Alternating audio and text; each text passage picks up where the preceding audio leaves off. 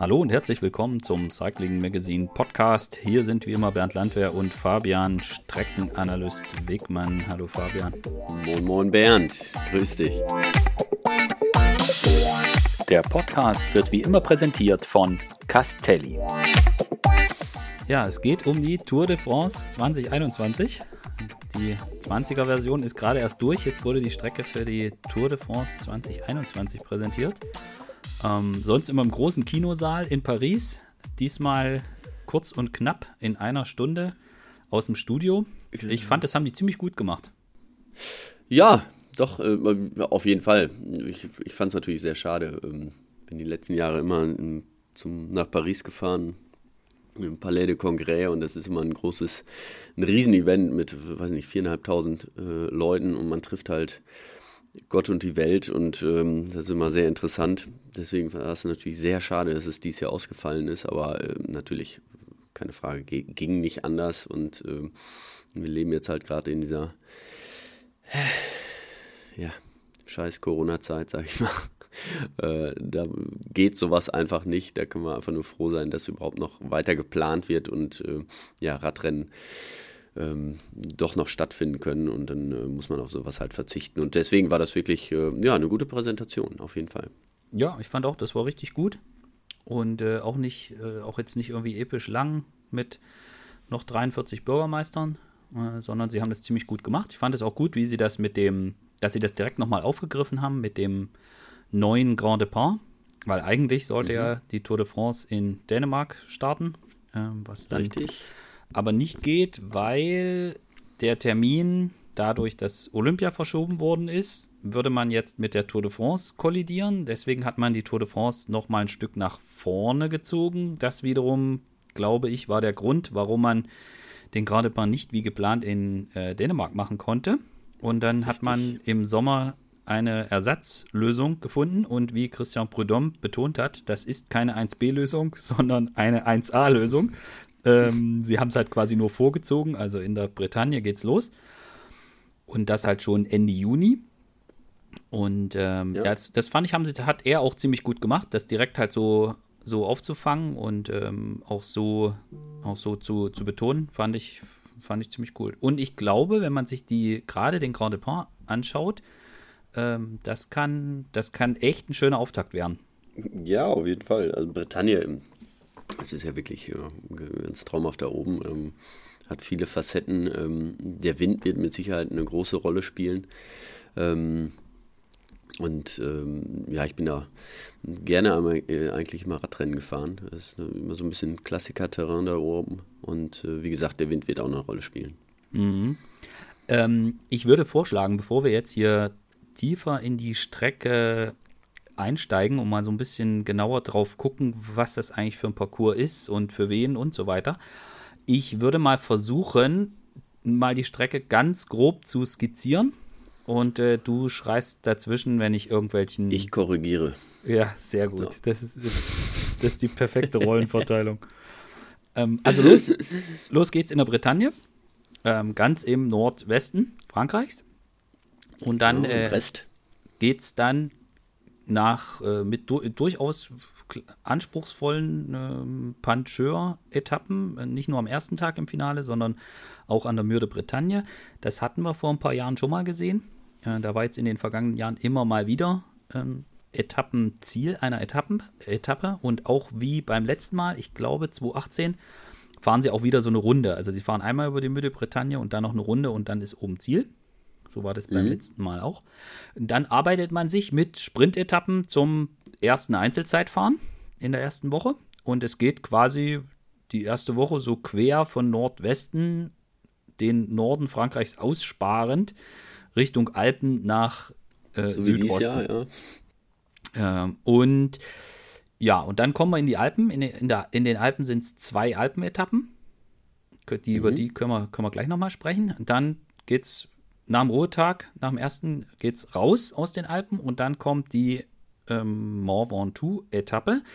Ziel mhm. auf dem Mont Ventoux geht dies ja nicht. Deswegen äh, fährt man einfach zweimal hoch. Und äh, das Ziel ist dann ja im, im Tal, also die nördliche Abfahrt, dann runter in Maloncien, wenn ich das. Malocin. Ma ja. Was? Malocian? Na, wie auch immer. Ich kann es nicht aussprechen, aber da halt. Malocian. Genau. Ähm, und dann geht's, richt, arbeitet man sich Richtung Pyrenäen. Und dann gibt es äh, quasi schon eine Etappe nach Andorra im, vor dem letzten Ruhetag. Und nach dem mhm. Ruhetag ist dann, ja, die Schlusswoche ist geprägt von den Pyrenäen. Wir haben dort zwei schwere Pyrenäen-Etappen, hätte ich jetzt mal so gesagt, und so eine, ja, so, so eine halbe, muss man mal gucken. Und dann gibt es am, mhm. also dann führt es am drittletzten Tag raus aus den Pyrenäen und dann ist am vorletzten Tag ein Einzelzeitfahren, also das zweite Einzelzeitfahren dieser Tour de France und dann der Schlusstag in Paris. So hätte ich jetzt mal ganz grob die Strecke zusammengefasst. Ja, bist nicht groß abgewichen, das passt schon mal. ja, ich, ich, war nicht im, ja. im, im Kopfsteinpflaster. Äh, wie, ja. Was ist so dein, dein erster wenn man das jetzt mal so, sich so anschaut, was ist so, war so dein erster Gedanke so beim, beim Zugucken und hinterher ein bisschen tiefer, tiefer einsteigen? Ja, also auf den ersten Blick schaut sie jetzt nicht so äh, spektakulär aus. Ähm, mhm. Es sind keine Riesenhöhen. Ähm, es sind jetzt mal wieder zwei Zeitfahren drin. Ähm, kein Prolog, das gibt es ja schon seit längerem jetzt auch nicht mehr. Ähm, aber so vom Profil jetzt nicht so, dass man sagt, äh, boah, da haben sie wieder eine Superlative rausgeholt, ähm, da wollen sie wieder was ganz Besonderes äh, ausprobieren, sondern ähm, ja, eigentlich ein, ähm, eine ausgewogene Rundfahrt, ein bisschen mehr mal wieder für die Sprinter. Die haben mal wieder, äh, es gibt ja, wie gesagt, acht, acht Flachetappen. Ähm, ja, aber das ist, da, da bin ich mir noch nicht ganz sicher. Also, ob ja, aber, ich habe ja. Gut, das, das werden, werden wir dann nochmal sehen. Ja. Auch genau, können wir äh, gucken, wie es äh, im Einzelnen dann aussieht. Aber ja. ähm, es ist jetzt nicht so, dass ähm, auch drei Bergankünfte, ähm, ja, das hat, das hat man jetzt auch, auch was du gerade gesagt hast, die äh, Etappe Mont Ventoux, da dachte ich auch, geht's hoch und dann äh, bei der Streckenpräsentation auf einmal geht's wieder runter. Also nach dem zweiten mhm. Mal drüber. Aber es macht natürlich das Rennen auch so ein bisschen spannender. Ähm, wenn man nicht oben das Ziel hat, wenn die Abfahrt noch kommt, dann muss man natürlich auch, wenn man die Etappe gewinnen will, äh, auch mal vorher, ähm, ja, wenn man auf Nummer sicher gehen will, muss man vorher attackieren und das Rennen halt vorher schwer machen. Und äh, ich glaube, das ist auch ein Grund, warum sie es machen. Ich glaube, jetzt direkt auf dem Mont Ventoux ist es so, weil da oben noch Baustelle ist, deswegen können sie da nichts aufbauen. Ja. Aber ähm, bei den anderen ähm, haben sie es ja dann auch äh, ein paar Mal gemacht, dass sie halt keine Bergankunft machen, sondern dass es nach dem letzten Berg nochmal berg runter geht. Und mhm. was man natürlich auch sehen muss, äh, ja, wir sind, sie wissen immer noch nicht, wie es funktioniert. Ja, auch die, wir haben Corona wird auch noch ähm, im Juni nächsten Jahres, Juli nächsten Jahres eine Rolle spielen. Da bin ich mir auch ganz sicher. Da muss man natürlich auch gucken, wie man das auch mit den Zuschauern macht. Ähm, gerade an den, an den Bergen oder an den Bergankünften vor allen Dingen. Mhm. Ich meine, da sehen wir ja, um jetzt nicht zu lange abzuschweifen, aber da sind wir ja sehr begeistert, wie das bei der Vuelta gerade läuft. Ja. Also ich, ich finde es, find es beeindruckend, dass, das dass sie das komplett im Griff haben.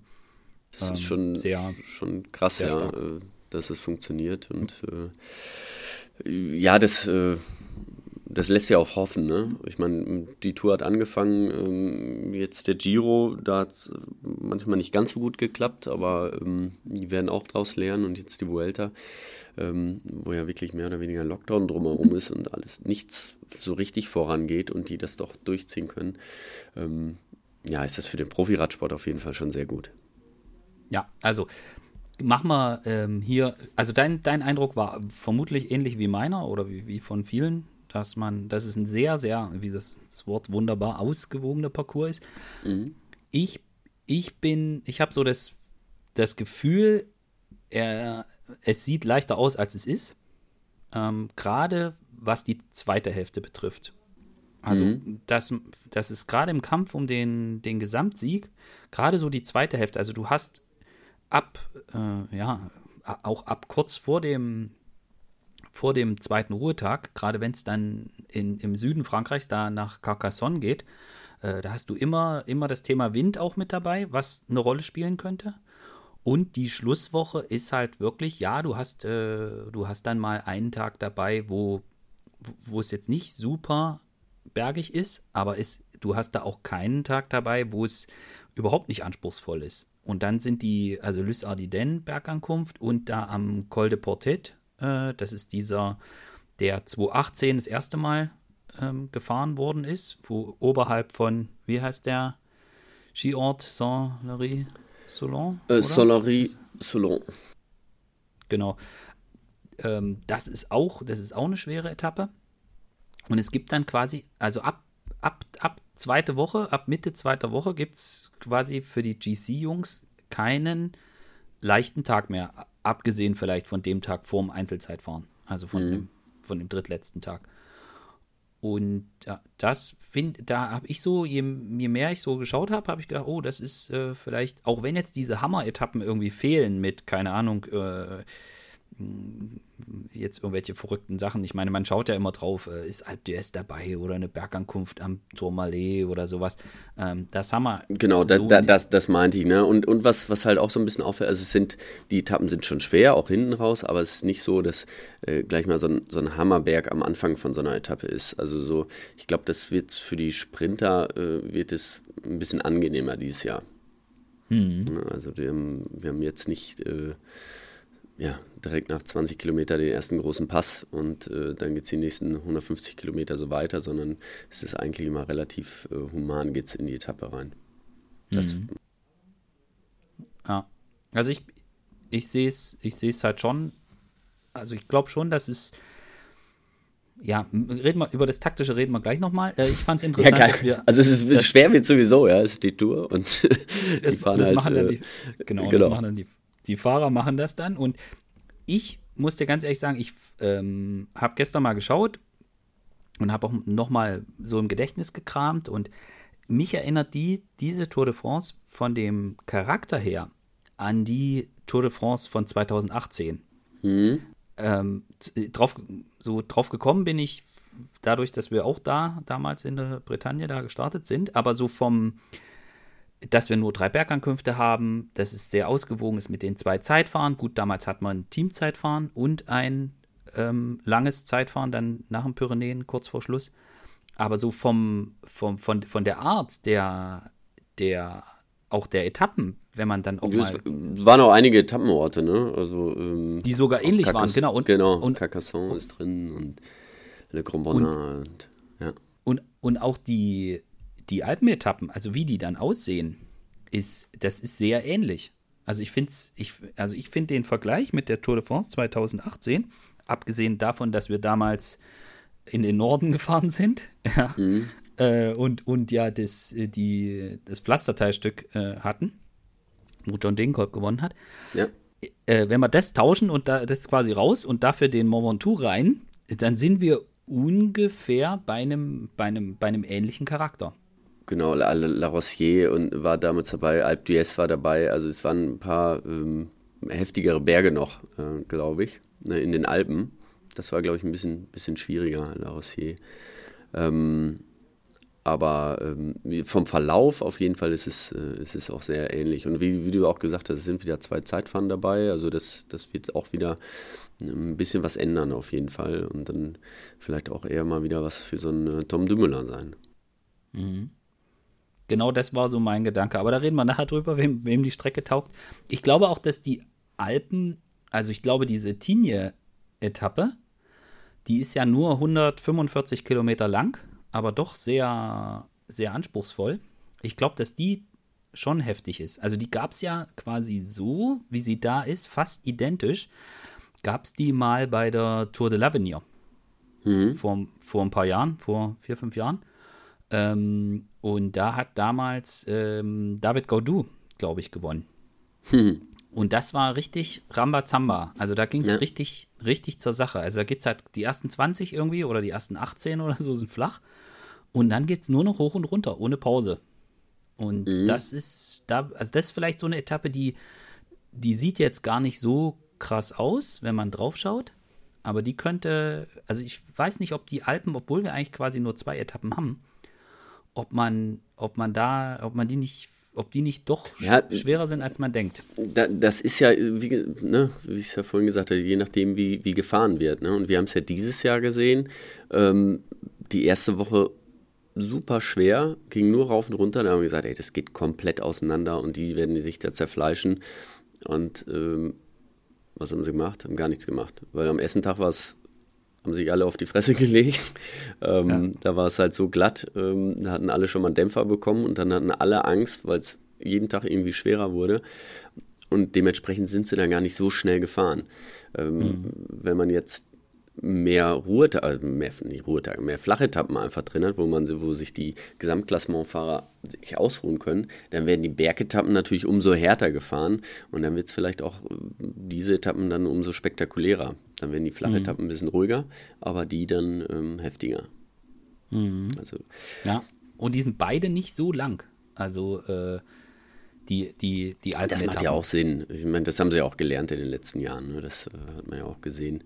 Ähm, es bringt keine 220 Kilometer Bergetappen. Das ist einfach, das ist langweilig. Ja? Weil dann fährt halt ein Team oder zwei von vorne und die, die ausreißen, die kommen von alleine zurück, weil äh, ja, irgendwie nach nach 150 Kilometern in der Fluchtgruppe halt müde sind und dann zurückfallen. Also die muss man gar nicht wieder zurückholen. Und bei 145 Kilometer sieht das natürlich schon ein bisschen anders aus. Wenn ich dann mal eine 100 Kilometer Flucht habe, dann äh, besteht die Chance natürlich, dass ich auch durchkomme. Mhm. Ich weiß nicht, ob du gestern Abend noch direkt mit Mauro Wengni äh, gewhatsappt hast, aber die, diese, ja, diese, diese 248 Kilometer Etappe, Etappe Nummer 7, die finde ich halt schon sehr sexy. ja, und die ist auch gar nicht so leicht die hinten raus. Also ich glaube, die ist echt schwer. Also äh, ich glaube, die letzten Kilometer geht es da schon hoch und runter. Le ja. Crusoe oder wie der Etappenort heißt. Du Le kannst Crusoe, es besser ja. aussprechen als ich. Hm, ähm, nicht, aber. aber 208, 248 Kilometer finde ich halt schon geil. Ja. Ja, das ist so, da geht es ja so Richtung, äh, ja, oder also oberhalb vom Zentralmassiv. Ähm, da, das ist auf jeden Fall eine schwere Etappe, klar keine Frage. Aber ich meine halt diese, ähm, ja, ja, sowas gehört auch mal. Ja, äh, genau, also sowas gehört auch mal dazu. Also das finde ich jetzt, es muss jetzt nicht jede Etappe nur noch 160 Kilometer lang sein, sondern mm, das ist die Tour de France und da kann man ruhig mal äh, sowas reinmachen. Aber es, es, geht halt darum, dass nicht jede Etappe halt äh, über 200 Kilometer ist. Ne? Also mhm. ansonsten sind es, ich glaube, äh, was haben sie, die eine und dann haben sie nochmal eine mit 200 3, eine, ja, nach Carcassonne. Nîmes Carcassonne ist auch eine flache Etappe, die hat nochmal 220. Aber es sind zwei Etappen, drei Etappen dann, die über 200 sind. Ähm, das hat man in der Vergangenheit natürlich schon anders gesehen. Hm. Wie schätzt du das ein mit der, mit der Schlusswoche in Pyrenäen? Also ich, ich, es jetzt, sieht jetzt nicht so ultra monströs aus, aber, äh, aber es ist, es ist schon, sind halt schon heftige Bergetappen. Ja, genau, aber sie kommen halt nochmal ein Stück früher als, als dieses Jahr. Ja. Dieses Jahr war es ja wirklich bis zur 20. Etappe so.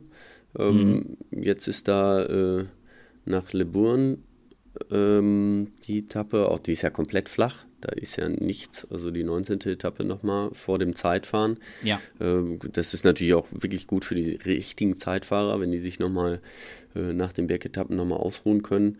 Ähm, aber natürlich die, die 3, 16, 17, 18. Etappe, ähm, da geht es nochmal um alles. Gerade die Bergfahrer, die wollen da natürlich nochmal ein bisschen Zeit auch rausschinden vor dem langen, langen Zeitfahren. Es geht ja jetzt auch 31 Kilometer, ist jetzt nicht exorbitant lang, ähm, aber ähm, da wird richtig gefahren. Und äh, gerade die 18. Etappe nach Lys Adiden, ähm, die wird dann nochmal ja, vorentscheidend sein. Wie gesagt, Zeitfahren 31 Kilometer kann man, kann so ein richtiger Bergfahrer natürlich auch einiges an Zeit verlieren. Mhm. Ja, und diese 18. Etappe da, Lys Ardiden, ich weiß nicht, bist mhm. du auch gefahren, aber da geht es ja vorher noch über den Tourmalet rüber. So ist es. Und äh, bin ich auch schon gefahren, das ist auch nicht, äh, nicht ohne. ja. ja. Nein, das, ich meine, das ist die Tour de France, ist äh, keine, Frage. Also, dass, äh, dass das schwer wird. Ähm, das auf jeden Fall. Aber einfach ist es, ähm, ja, es wird, man wird sehen, wie, wie sie die Teams das einteilen. Es, ist, äh, es gibt jetzt keine, oder vor zwei Jahren, ne, wo, wo es ständig auf über 2000 Meter hochging. Ähm, mhm. Das haben wir halt dieses Jahr nicht. Das muss man einfach sagen. Ähm, es ist, ist wesentlich ausgewogener als äh, und vielleicht auch offener als die äh, letzten zwei Jahre. Ja, also Thibaut Pinot hat gesagt, es ist mehr ein kompletter Fahrer gefragt als ein mhm. Kletterer. Und das ist, glaube ich, das kann man, glaube ich, so, kann man, glaube ich, so sagen. Und wenn man dann wieder genau. zurückschaut hier, 2018, an die, äh, die Tour de France mit einem, mit einem ähnlichen Charakter. Äh, da, das war die, die G gewinnt. Genau. Ja. Ähm, ist vielleicht auch so ein Ding. Dann lass uns doch mal drauf gucken. Also, Sprinter-Thema. Am ersten Tag gibt es keinen Sprint, da gibt es diese, da, ich habe vergessen, wie es heißt, also da geht es in diesem Ort, ich weiß nicht, ob du das fehlerfrei aussprechen kannst, äh, geht es äh, mächtig hoch. Also das, ist, das ja. ist eher so ein Puncheur-Ding, also da ist irgendwie drei vor Ziel, sind es mal 14 Prozent und dann wird es oben ein bisschen flacher, aber das sieht jetzt für mich jetzt eher nicht, ist jetzt eher keine Marcel Kittel-Ankunft, äh, so, um, um den Charakter zu beschreiben.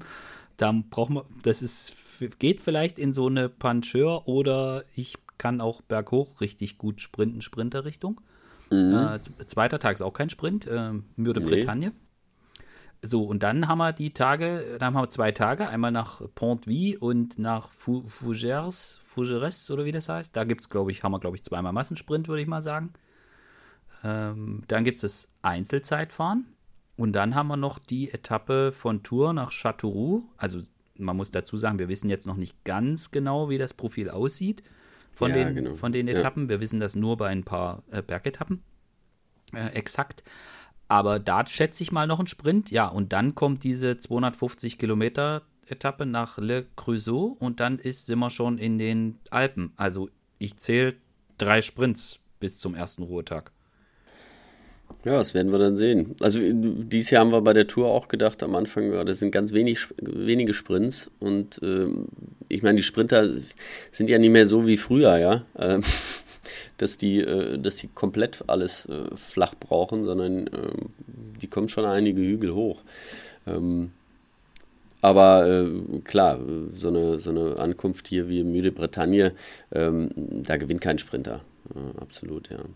Aber trotzdem haben sie dann halt in der ersten Woche drei oder vier Chancen. Mhm. Ja, also ich, ich, ja, also das sieht zwar in diesem Plan irgendwie, wir haben acht Flachetappen, aber äh, ich meine, gut, Paris können wir klar festmachen und die Etappe nach dem ersten Ruhetag raus nach Valence, äh, das ist, sieht auch sprinterfreundlich aus, aber wenn wir auf sechs Sprints kommen wollen, das wäre schon, das ist schon hoch angesetzt, finde ich. Ja. ja.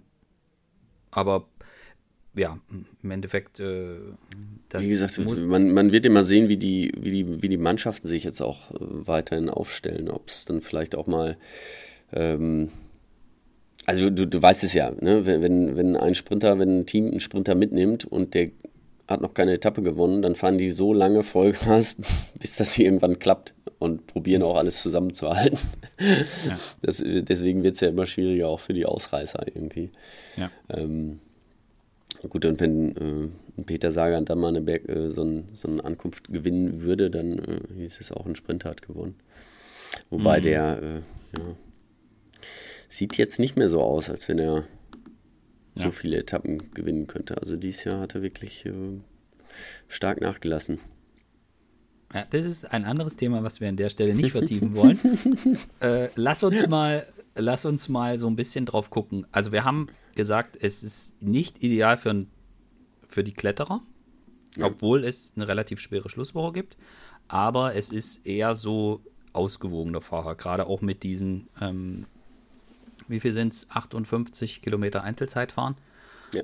äh, in der gesamten. Und dann haben wir auch keine, ich sag jetzt mal, es ist auch keine Kolumbianer Tour de France, also wo wir ständig auf über 2000 Meter rumfahren, genau. so wie wir das in den letzten Jahren auch schon gesehen haben.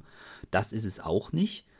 Es ist schon, das Thema ist schon so mit diesen ausgewogenen, ausgewogenen Fahrern und starkes Team. Ich behaupte jetzt mal, äh, du darfst ja gleich das Gegenteil äh, sagen das ist eigentlich so eine Tour de France, wo man jetzt, ich sage jetzt mal mit Remco oder mit äh, gerade Jumbo Visma, die ja brutal stark sind, da holt sich jemand wie Dumoulin oder Primus Roglic am, im ersten Zeitfahren das gelbe Trikot und danach wird das Ding zu Ende kontrolliert. Wenn das Team stark genug ist, genau, ja. Ja, das kann durchaus sein. Also deswegen, das meine ich, es ist nicht so spektakulär, es ist äh, ein bisschen absehbarer. Allerdings, die erste Woche muss man auch sehen, Bretagne, da kann immer alles passieren. Also da, da kann wunderschönes Wetter sein und ähm, dann ist 25 Grad, windstill, dann passiert da gar nichts. Ähm, da kann es aber auch mal richtig regnen und der Wind kann da blasen. Und dann kann es auch ganz vieles einfach durcheinander wirbeln. Und wir haben es jetzt auch wieder gesehen, man kann alles planen. Auf dem Giro äh, ja, haben wir gesehen, äh, alle, die wir gedacht haben, die sind vorne mit dabei, die waren hinterher nicht mehr vorne mit dabei. Es gab auch wieder Stürze. Ähm, also ähm, das ist natürlich schon ein bisschen schwierig, aber gerade durch die Zeitfahren am, am Anfang ähm, hat man dann natürlich äh, das bringt immer Ruhe rein, ja, weil, weil das dann klare Verhältnisse schon mal, für klare Verhältnisse schon mal sorgt. Und wenn du dann ein Team hast, was stark genug ist, dann kann es langweilig werden. Hoffen wir, dass also, es jetzt nächstes Jahr irgendwie zwei oder drei Teams gibt, die ähnlich stark sind. Dann wird es vielleicht ein bisschen, bisschen spannender. Also jetzt bei der Tour, ne? Wir haben es ja jetzt bei den anderen Rennen auch gesehen. Giro oder Vuelta, das war ja also viel spannender als bei der, beim Giro geht es ja nicht. Dass mhm. am letzten Tag noch zwei Leute auf äh, Platz 1 und 2 zeitgleich sind. Ähm, Wo, wobei die das bei der Volta gerade probieren mit. Ja, äh, genau, die, die machen es ja auch wieder. Also von, deswegen, äh, das ist ja auch Sekunden. schön zu sehen und das ist ja auch, äh, das ist ja auch der Radsport, den wir dann eigentlich lieben, dass wenn wir falsch sind, halt mit unseren Prognosen, dass es halt ja nicht alles so absehbar mhm. ist und berechenbar mhm. ist. Das ist ja das Schöne, ne? Und nicht mhm. wie in den vergangenen Jahren, dass du einfach immer sagen kannst, da gewinnt der und da gewinnt der und da gewinnt der. Ähm, mhm. Und ähm, gut, das werden wir sehen, ob es. Also diese Tour, würde ich sagen, die spricht eher dafür, dass man das, dass es kontrollierter ist. Ja, ein bisschen, mhm. Äh, wenn man, wenn man diese erste Woche mit dem Winter das mal rausnimmt. Ähm, ja, weil, weil auch bei den bei diesen mittleren, es gibt nicht dieses, dieses über 2000 Meter, wo dann einer vielleicht komplett mal einbricht. Ähm, das, das, solche Sachen gibt es halt nicht. Ähm, das fehlt halt so ein bisschen. Deswegen ist es dieses Jahr eher mal was für, oder nächstes Jahr eben für so einen Dumoulin, Garen Thomas, Roglic, gut, der gewinnt ja alles, den kann man immer überall mit reinnehmen. Mhm.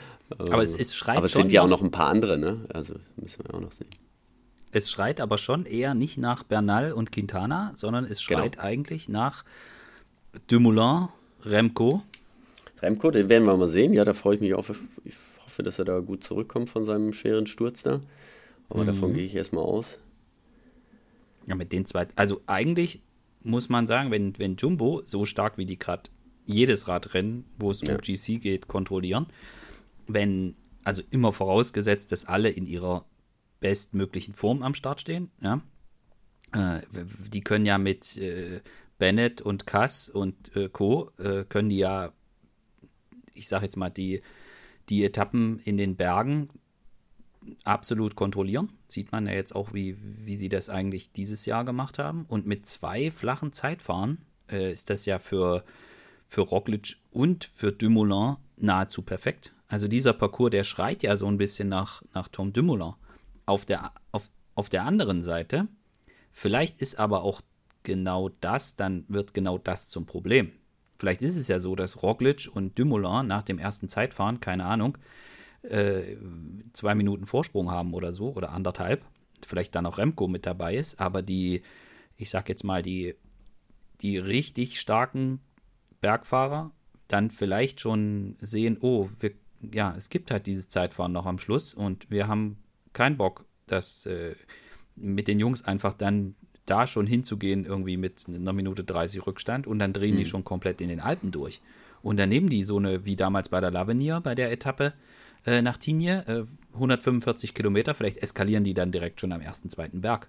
Und wir sehen dann ja. Rennen, wo die, wo die alle ganz alleine rumfahren. Also dieses, es muss nicht bedeuten, dass wir da diese zwei Zeitfahren haben und dadurch, dass die Strecke nach Tom Dumoulin schreit und nach Primus Roglic, dass es dann quasi auch so ein kontrolliertes Rennen geben wird, das liegt halt daran, was macht der Rest.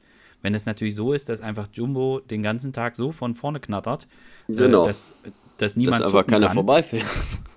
Dann, ja, dann, so wie Ineos das ja auch gemacht hat, als es noch Sky hieß, äh, dann ist das, dann würden wir vielleicht wirklich so eine Tour de France sehen, wo mhm. jemand am ersten, beim ersten Zeitfahren das Trikot übernimmt und dann wird das Ding zu Ende kontrolliert.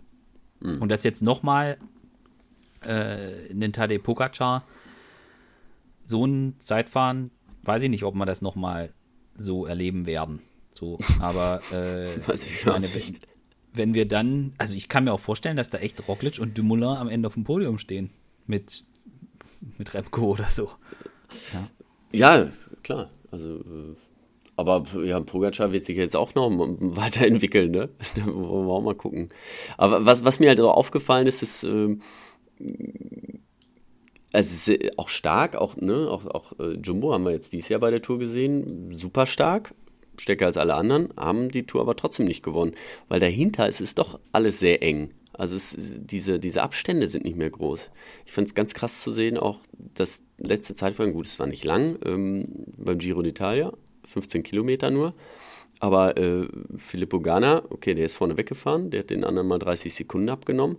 Aber dann war vom Platz 2 äh, bis Platz 10 waren es 15 Sekunden. Und da mhm. sieht man einfach, wie, wie eng alle zusammenrücken. Das, das wird ja. von Jahr zu Jahr, das fällt mir einfach auf, wird es enger. Und es wird auch enger in den, im, im Gesamtklassement der Grand Tours. Mhm. Und ähm, das macht es natürlich auch, da kann man noch so gut planen und machen und tun, wenn man die anderen nicht richtig distanzieren kann, sondern es einfach nur kontrolliert. Ja, hat man gesehen bei Jumbo Wismar, da kommt ein Pogacar am letzten Tag und äh, fährt einfach mal ein bisschen schneller und gewinnt dann das Ding. Mhm. Und das also ist diese Gefahr, wenn man, wenn man das so, so kontrolliert, aber dann nicht so stark ist, dass man die anderen richtig abhängen kann, sondern einfach alles nur zusammenhält. Dann, mhm. ähm, und ähm, das haben wir jetzt auch mal bei ähm, Ineos ähm, ja, gehört, dass sie vielleicht mal demnächst eine andere Taktik fahren wollen ähm, und nicht mehr so kontrollieren, weil, dann, da, weil da sonst die Gefahr einfach zu groß ist, dass sie, äh, ja, dass die anderen äh, zu nah dranbleiben und sie hinterher dann abhängen. Mhm. Ja, also, Dave Bracewater, der hat, hat so ein Interview gegeben, hat gesagt, vielleicht müssen wir einfach mal ein bisschen umdenken jetzt in den nächsten Jahren. Mhm. Ich meine, das, ich meine, bei Jumbo Wismar macht man sich natürlich auch Gedanken drüber, was, ob man hätte das dieses Jahr die Tour de France anders gestalten können, um am Ende mhm. zu gewinnen, dass man einfach ein bisschen mehr Puffer vom Zeitfahren hat. Auf ja. der anderen Seite, ohne jetzt, um das Thema jetzt nochmal wieder auszupacken, auf der anderen Seite, meiner Meinung nach, kannst du halt nicht, äh, nicht mit sowas rechnen, dass es dann, dass Roglic, obwohl er keinen schlechten Tag hat, dann am Ende so eingeht gegen. Nee, gegen natürlich nicht, aber also, trotzdem, er hatte nur eine Minute. Ist, du musst auch vielleicht mit einem Defekt mal rechnen. Ja, also das, das ist jetzt nicht so, dass es, äh, dass er, er hatte eine knappe Minute Richtig. und das war jetzt nicht äh, komfortabel. Also das haben wir aber in der Vergangenheit bei Grand Tour also no anders gesehen. Ne? Im Normalfall reicht's, aber da sind wir jetzt genau bei dem Punkt, dadurch, dass wir jetzt zwei Zeitfahren haben, haben wir vielleicht schon nach dem ersten Zeitfahren ein bisschen mehr Klarheit. Und dass man dann vielleicht auch nicht, äh, nicht so in der Situation ist, dass man dann puckern muss oder rechnen muss, okay, reicht uns dann im letzten Zeitfahren und dann kontrollieren wir. Ja, weiß ich nicht, ob das so ist. Vielleicht sehen wir da mhm. schon klarer oder viele sehen da klarer und die, ich sage jetzt mal, die Bernals dieser Welt und mal gucken, wer von den, von den jungen Wilden dann nächstes Jahr zur Tour kommt. Ähm, ja. Die werden dann vielleicht nicht sagen, ich habe jetzt Bock, irgendwie in, das, in, die, in die Schlusswoche zu gehen mit, mit zwei Minuten Rückstand auf Tom Dumoulin und Primus Roglic. Ich möchte das irgendwie anders gestalten. So, das ist, äh, und dann plötzlich eskaliert so ein Radrennen. Kann ja auch passieren. Ja. So, ich meine, im Moment macht Jumbo einfach so einen starken Eindruck, dass sie scheinbar in der Lage sind, solange wie der Kapitän performt, dass sie mit dem, mit dem Team alles kontrollieren können. Das sieht man halt jetzt auch bei der Vuelta gerade wieder. Aber da stellt sich natürlich auch die Frage, das wissen wir natürlich nicht, wie, sieht, wie sehen die Planungen dann nächstes Jahr in den Teams aus? Also äh, sehr wahrscheinlich wird es ja so sein, dass wir eine eher normale, also so hoffen wir im Moment alle, dass wir eher eine normale Saison kriegen. Also das bedeutet, dass wir den Giro im Frühjahr haben und dass wir dann die Tour de France haben und dass es dann nicht so wird, wie wir das dieses Jahr hatten, dass halt eine, ein extremer Fokus auf die Tour de France war und wir mhm. dann beim, beim Giro ein, ein, ich sag jetzt mal, nicht ganz so krasses Fahrerfeld hatten wie die letzten Jahre, auch wenn das dieses Jahr kein schlechtes Fahrerfeld war.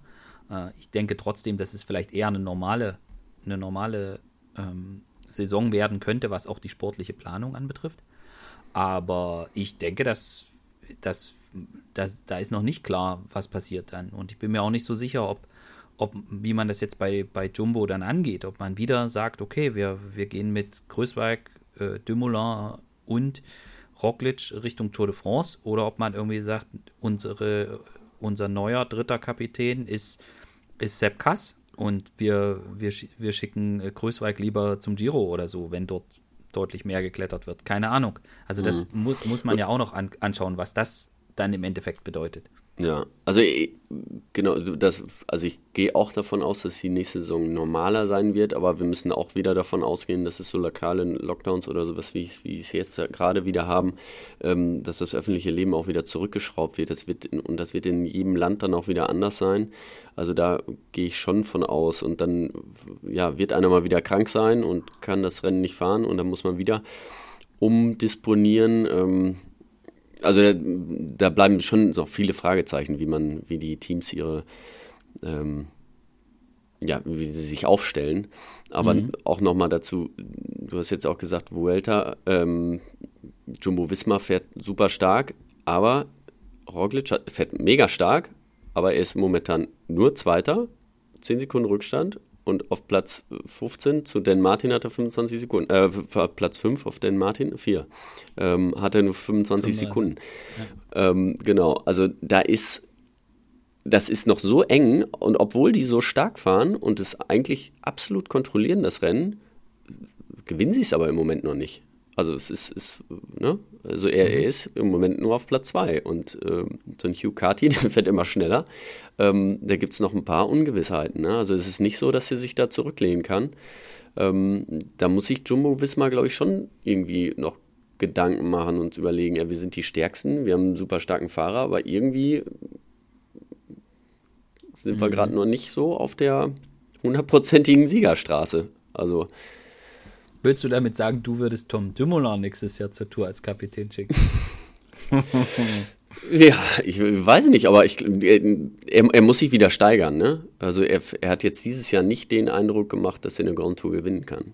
Also er ist, ist ja. stark mal gefahren, aber ähm, ja, ich weiß nicht. Also da, da ein bisschen, bisschen fehlt ihm, glaube ich, noch. Ja, ich Zu meine, dem, was er vor zwei, drei Jahren hatte.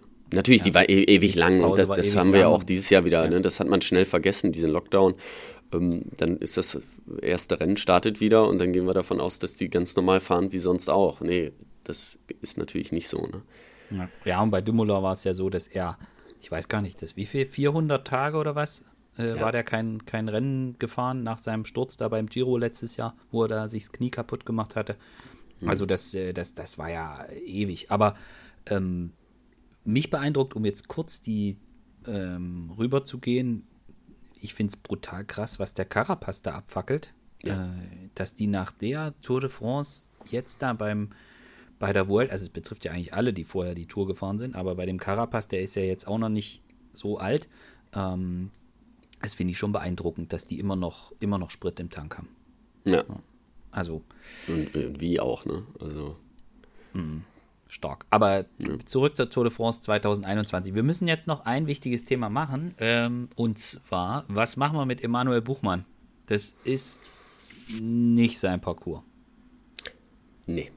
Also nicht, nicht so wie, ähm, wie dieses wie Jahr dieses theoretisch Jahr. gewesen wäre, wenn er nicht bei der Dauphiné so. sich. Ja. Ähm, er, er hat sich in allen Bereichen schon weiterentwickelt entwickelt dieses Jahr. Ähm, also bis zu Dauphiné. Das haben wir gesehen, da ist er wirklich, ja. da ist er stark gefahren. Mega gefahren, ja. Ähm, auch im Zeitfahren äh, ist jetzt wieder gesund, kann normal trainieren und ähm, also ich, das ist sein großes Ziel. Ja, das muss es auch weiterhin bleiben und ähm, ähm, man müsste man da jetzt nicht sagen, okay, wir, wir warten, wir gucken uns den Giro-Parcours an und dann ist Emu halt mal ein Jahr äh, nicht, nicht bei der Tour Kapitän wenn man sagt, okay, nehmen wir mal an, die Giro, der Giro-Parcours ist jetzt mehr für reine Bergfahrer geeignet, äh, wäre das ja, was, vielleicht, aber ich glaube, er ist jetzt in so einem Alter, da muss er die Tour fahren, glaube ich einfach. Ähm, auch fürs Team ist er so wichtig. Ähm, also ich, ich, weiß nicht, ob er sich das. Ähm, du, wirst, du würdest ihn auf jeden Fall mit zur Tour nehmen und dort Kapitän sein lassen. Und nicht, ja. nicht so ein Experiment machen. Giro. Ja. Okay. Mhm. Doch, ich, ja, weil, weil ich einfach glaube, dass, dass, äh, dass für ihn die Tour einfach sehr wichtig ist. Mhm. Also, ja, gut möglich. Äh, vielleicht also, vielleicht hat er bessere Chancen beim, bei einem Giro. Ja. Mhm. Ähm, aber ich glaube, fürs Team ist es auch extrem wichtig, wenn er da mhm. fährt. Deswegen okay. auch. Ja, gut, okay. Ja, ich sehe das auch so und ich sehe das mit dem Parcours, sehe ich es eigentlich auch noch aus einem anderen Grund äh, ganz gut, weil ich glaube, wenn man jetzt auf die Idee kommt, äh, dass man bei Bora Hansgrohe sagt, wir wollen auch Lennart Kemner mal testen, wie das so aussieht, wenn er drei Wochen fährt, mhm. dann wäre das auch eine sehr gute Strecke, wo, wo jetzt die ihm liegen könnte, glaube ich. Mhm. Und, und es ist auch sowas, wo es sehr, sehr gut wäre, gerade wenn man jetzt, also müsste jetzt auch nicht unbedingt Lennart sein, vielleicht kommt man auch auf die Idee, dass man äh, Felix Großschartner als zweite Option fürs GC mitnimmt, der ja sehr, sehr gut äh, gerade bei der Vuelta fährt ähm, dass man so ein, so ein Konstrukt macht. Äh, also egal, jetzt nicht, nicht unbedingt Lennart, aber nehmen wir mal an, man nimmt noch einen zweiten GC-Mann irgendwie so mit äh, in Gedankenspiel mit, dann ist Emanuel natürlich auch immer, hat dann auch immer eine sehr, sehr gute Rolle, indem er, indem er, ja, ich sag mal, das, das, die Aufmerksamkeit auf sich zieht, dass er, dass er der Leader ist, dass man dann, wenn jetzt Emo nicht dabei wäre, würde man automatisch bei der Tour de France jeden anderen, der, ich sag jetzt mal, im GC in der Vergangenheit gezeigt hat, dass er Potenzial besitzt, den würde man ja sofort wieder äh, drei Rucksäcke mit Druck aufsetzen und ihn fragen, ob, ob, er jetzt die Tour gewinnt. Und insofern hätte, wäre es auf jeden Fall gut, äh, selbst wenn man äh, bei Bora mit einer zweiten Option für die Tour de France im GC plant, wenn man Emanuel dabei hätte. Ja.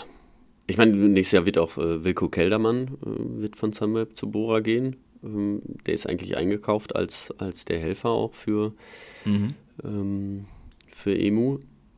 Der ist ja jetzt einen brutal guten Giro gefahren. Mhm. Ist Dritter geworden. Ähm, also die, die, werden sich da ja auch nochmal in der Hinsicht nochmal ein ganzes Stück verstärken. Ähm, mhm. Ja, jetzt müssen wir vielleicht auch nochmal ab, abwarten, wie die, wie die anderen Rundfahrten, wenn sie sich präsentieren. Ich meine, es läuft immer noch die Vuelta.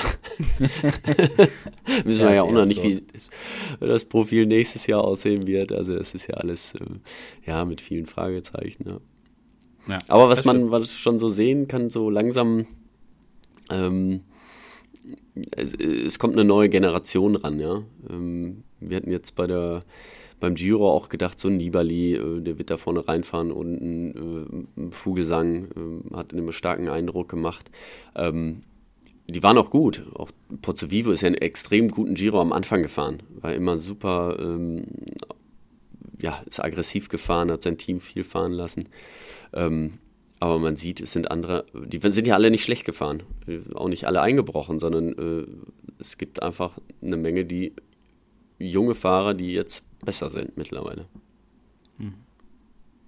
Ja, also ich glaube, der, ich glaube, der, also der Giro war schon sehr speziell, also auch wie es von dem, wie es abgelaufen ist. Aber äh, ja, also ich meine, wir haben, wir haben vorhin ja auch über Remco gesprochen. Äh, und es, ich meine, es gibt ja eine ganze Reihe von, von jungen Fahrern, die, die da nach vorne drängen. Und mhm. da, da muss man das, die Frage stellt sich für alle Mannschaften, die, ich sag mal, mehrere Optionen haben. Also nicht nur für Jumbo Visma, sondern für alle anderen auch. Also vielleicht, ich meine, wenn man, wenn man an einen Pavel Sivakov zum Beispiel denkt, ja. dem, dem gefällt diese, diese Tour de France-Strecke vielleicht auch ganz gut. So. Mhm. aber bei Ineos hat man ja mehrere Optionen und, und irgendeine Überraschung bringt jede, bringt jede Grand Tour. Äh, das jetzt, äh, wie wir es jetzt bei Jai Hindley gesehen haben. Ich bin auch mal gespannt, was aus jemandem wie äh, Joao Almeida in den nächsten Jahren wird, der ja auch bockstark gefahren ist beim Giro. Ja. Also das stimmt. Aber ja, gut. Aber ähm, das Thema mit Ackes und Tour de France, ich glaube, das hat der Ralf Denk äh, versprochen und da können wir, den werden wir wahrscheinlich da sehen. Ja. Aus äh, deutscher Sicht Simon Geschke dann mit Guillaume Martin bei der genau. Tour am Start. Ja. Der Martin gefällt mir jetzt auch wieder richtig gut. Der hat bei der Vuelta, der hatte ja, ja ähm, Zeit verloren am Anfang. Ne? Und jetzt fährt der, ballert der einfach jeden Tag da vorne rum. Mega geil. Und ich glaube, ja. dass, glaub, dass äh, da, da, da freut sich Simon auch drauf, mit ihm, ja. mit ihm dann da in Frankreich was zu reißen als, als Edelhelfer. Ja, auf jeden Fall. Und ja, und mit, ja, für Emu ist halt echt nicht so die, die Top-Strecke, muss man sagen. Ich glaube, er wird keine Luftsprünge gemacht haben, als er die, das Profil nee. gesehen hat. Nee. Aber gut. Äh, Gerade auch, weil es eben diese, ja, gibt keine Bergank oder nur, nur drei Bergankünfte. Drei Bergankünfte, ne? ja. Sonst äh, bergunter, er ist ein super Ber Bergabfahrer, keine Frage. Ähm, aber ist jetzt auch nicht einer, der äh, alle abhängt jetzt bergunter. Ähm, er ist kein Paulo also. Ja. So, wo er sagte, okay, dann nutze ich da mal eine Chance. Also hängen sie da nicht ab, keine Frage, aber er hängt die anderen auch nicht ab. So. Und dann mhm. ähm, hast du halt da drei Möglichkeiten an den Bergankünften naja, wir werden sehen. Also er wird sich mit Sicherheit gut vorbereiten. Und also ich gehe schon davon aus, dass er die Tour fahren wird. Mhm. Und was vermutlich dabei auch eine Rolle spielt, es wären halt die Mannschaften, die sich überlegen, wen sie zur Tour schicken. Das ist ja dann oft so ein, äh, da wird dann geschaut und da gibt es halt diesmal einfach deutlich mehr Zeitfahrkilometer, als wir das zuletzt gesehen haben. Und dann richten sich die Teams auch danach aus. Und dann schicken die auch noch mehr gute Zeit oder dann konzentriert man sich auch darauf, schickt dann lieber einen Dumoulin zur Tour als zum Giro, sage ich jetzt einfach mal als Beispiel. Und ja. das hat ja dann meistens auch so einen Effekt. Äh, und das hat dann meistens ja dann auch einen Effekt aufs Rennen. Wenn es mehr Mannschaften gibt, die sagen, hey, wir haben unseren Mann, der holt im Zeitfahren Zeit raus, das wirkt sich ja dann meistens auch auf Rennen aus. Mhm. Aber äh, ja, also Emu wird wahrscheinlich, glaube ich, im Winter ein paar, paar Stunden auf dem Zeitfahrrad verbringen. Vermute ich mal. Ja, Wahrscheinlich schon, ja. Mhm. Ja. Es, äh, es wird auf jeden Fall, es wird auf jeden Fall interessant sein und das ist halt das Schöne, dadurch, dass wir jetzt die, den Parcours der Tour kennen, kann man weiter überlegen und spekulieren und machen und schauen, schauen, in welche Richtung es dann geht. Und wenn wir dann auch noch einen Giro-Parcours haben, dann und äh, bin mal gespannt, ob da wieder 250 Kilometer Etappen auftauchen. Also, ja, das wäre auch noch. das, ist, das ist auch so ein Thema, wo man da mal gucken muss. Also ich habe gestern echt, muss ich dazu sagen, ich habe gestern echt geschmunzelt. Also als die ja. diese, äh, diese siebte Etappe gestern vorstellten und gleich, ich weiß gar nicht, bei Twitter kam gleich, weiß ich nicht, 30 Tweets oder so, hoffentlich regnet es nicht. so. Sonst fahren die Fahrer nicht. Das, äh, das fand ich schon sehr, sehr, sehr amüsant, muss ich, muss ich gestehen. Und was ich auch, das haben wir jetzt noch gar nicht gesagt, was ich aber auch noch sagen wollte, es gibt wieder diese Bonus-Sprints. Also ja. wir haben, wir haben wieder diese ähm, 8, 5 und 2 genau. Sekunden. Es sind, äh, ich weiß gar nicht, insgesamt bei, weiß nicht, 5, 6 Etappen, glaube ich. Sechs Etappen, ja. ja. Gibt es die, gibt's wieder diese Bonuspunkte und ich fand es auch also man sieht auch ganz klar, was sie wollen. Also sie wollen. Mont Ventoux zum Beispiel. Genau, Mont Ventoux, erste Mal Mur de Bretagne, oben am Colombier. Also sie wollen unbedingt die, die Klassementfahrer da kitzeln, dass sie das auch als eine, als eine Option sehen, ein, ein bisschen Zeit gut zu machen. Ja, wobei ähm, Mur de Bretagne ist mit Sicherheit interessant. Danach ist dann äh, auf der siebten Etappe erst, da war dann schon das Zeitfahren. Und ich glaube einfach, dass da die, die, die Abstände schon so sind, dass es nicht mehr so gravierend ist. Also mhm. diese, ne, diese, diese Bonussekunden machen ja vor allem Sinn, wenn alles noch ganz eng beieinander ist. Mhm. Ähm, also machen immer Sinn irgendwie, aber sie werden halt, der wird halt ähm, konzentrierter drauf gefahren, wenn es enger, wenn es im Gesamtklassement auch noch eng zusammengeht. Und nach so einem Zeitfahren ist es meistens schon so ein bisschen auseinandergezogen. Ja, aber Jai Hindley und Tau gegen Hart hätten sich, glaube ich, ordentlich ja. einen reingewirkt, wenn sie, der, wenn sie in den letzten drei Tagen irgendwo hätten acht Sekunden raussprinten können. äh, und ich bin mir nicht sicher, was gerade bei der Vuelta passieren würde. Äh, ja. so, so wie das GC ja, da im Moment aussieht, wenn du da, ne? Ähm, das sind halt so, also ich fand das eigentlich eine ganz gute, ein ganz guter Gedanke. Wir hatten ja auch schon mehrfach darüber diskutiert, äh, ob man da vielleicht irgendwann mal sogar einen Schritt weiter geht und da irgendwie 20 Sekunden gibt, äh, statt nur mhm. 8, dass es dann richtig interessant wird. Ja, ich glaube, dass sowas braucht vielleicht auch ein bisschen Zeit oder muss man dann auch mal überlegen, ob das eine sinnvolle Maßnahme wäre. Ich wollte es jetzt aber trotzdem mal, äh, trotzdem mal erwähnt haben, dass es das wieder gibt. Findest du es eigentlich schade, dass es kein Mannschaftszeitfahren gibt? Also ich glaube, du warst jetzt nie ein großer Fan dieser Disziplin, äh, ohne der jetzt zu nahe Nee, also auch besser, be Mannschaftszeitfahren war immer, fand ich immer besser noch als Einzelzeitfahren. Ja, konnte man sich naja, je nachdem, wen man im Team hatte, mal ausruhen. Ne? Mit Fabian Cancellara war das kein Ausruhen. das war dann ziemlich schnell vorbei. Ähm, ja, der, ich, ich finde es immer, es ist immer ganz nett anzuschauen, klar, äh, gerade was so, das ist ja auch so, so ein bisschen Materialschlacht dann, weil man dann nochmal äh, die Räder oft auch nochmal so ein bisschen umbaut und nicht äh, alle gleich drauf sitzen. Ähm, das ist immer schön anzusehen, aber ähm, ich, ich vermisse es jetzt nicht. Ähm, mhm. Okay. Ja. Ich Andererseits ich ist natürlich klar, wenn dann, ähm, weil äh, es ist natürlich da spielt das Team dann nochmal eine größere Rolle. Ja? Mhm. Also wenn dann Jumbo Visma, äh, wenn die dann nochmal eine halbe Minute da rausfahren können, ähm, ja, dann ist es, dann spielt es halt mehr den, den mannschaftlichen Aspekt mit rein, also den, ne, dass es Radsport doch eine Mannschaftssportart ist. Ähm, das hast du natürlich, wenn zwei Einzelzeitfahren dabei sind, ist es wirklich die einzelne Leistung dann erstmal. Plus, dass die Mannschaft natürlich geholfen hat, aber bei einem Mannschaftszeitfahren ähm, macht die Mannschaft ja die Zeit und nicht der Fahrer mhm. dann hinterher an sich. Ja. ja. Mhm. ja also, ich, äh, ja. Du, hast es, du hast es vermisst, ja. Ich hätte es gern gesehen, ja. ja. Also ich, ich finde es auch mit den zwei Einzelzeitfahren ganz cool, aber das geht mir gerade zu, zu, das ist mir dazu roglitschig, sage ich jetzt ja. mal.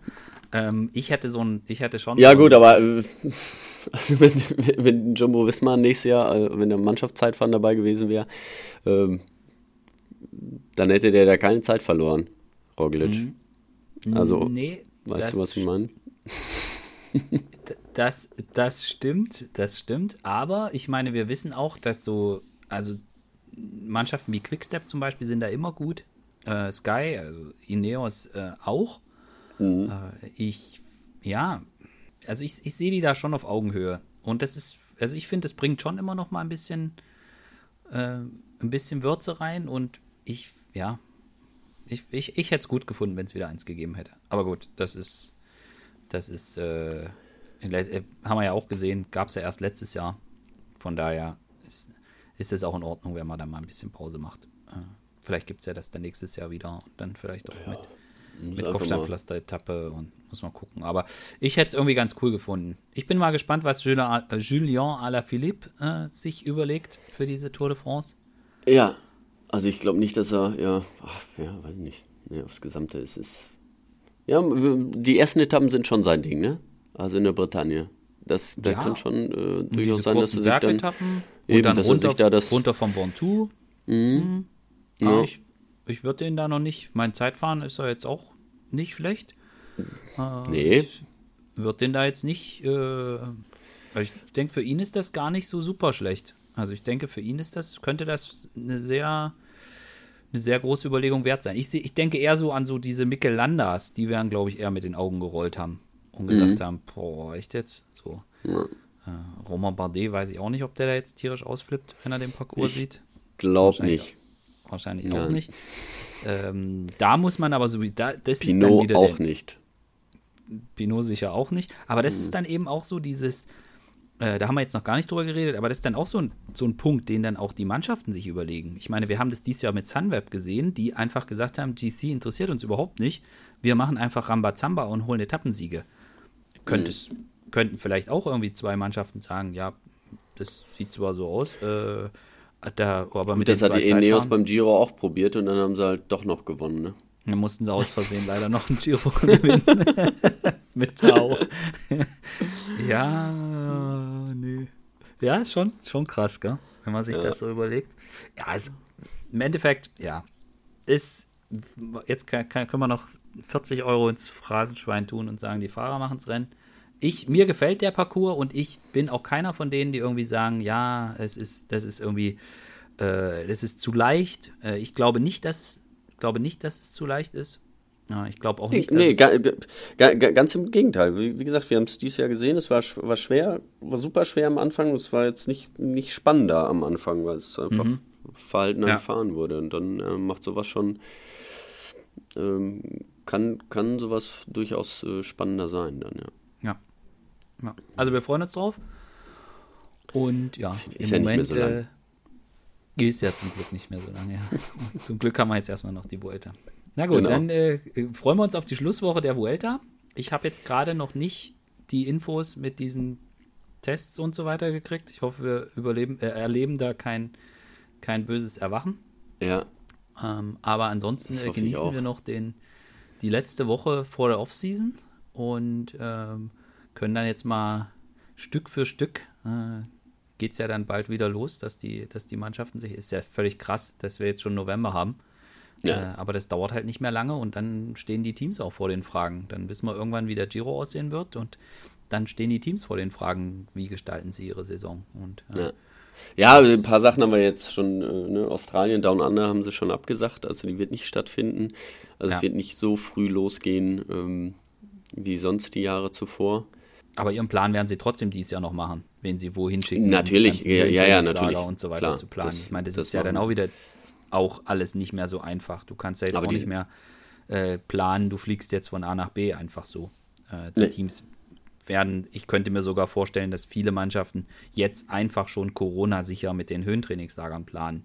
Dass sie halt einfach wieder sagen, okay, ich meine Sunweb, wie sie das gemacht haben, oder Bora äh, mit ihrem Partner da im Ötztal, ich meine, ähm, hat man ja gesehen, dass das ganz gut funktioniert hat und dann werden mhm. die wahrscheinlich direkt wieder so planen. Ja. ja. Aber ja, das geht halt. Das müssen sie, ne? Also die, das müssen sie mit einplanen.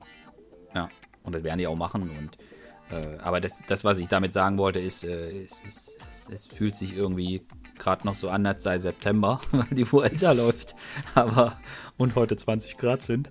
Ähm, ja. aber, äh, aber ist es halt nicht, ja. Es ist halt schon November. Ja, genau. ja dann äh, ab aufs Rad und äh, genau. Und bis bald. Die Sonne scheint und äh, ja, wir freuen uns schon mitten in der alten Saison auf die neue Saison. Ich bin noch in der alten Saison. Aber gut, ich freue freu mich jetzt erstmal auf die Offseason. Gut, dann äh, danke, danke Fabian, danke an alle fürs Zuhören und bis zum nächsten Mal. Au revoir. Ciao, ciao. Ciao.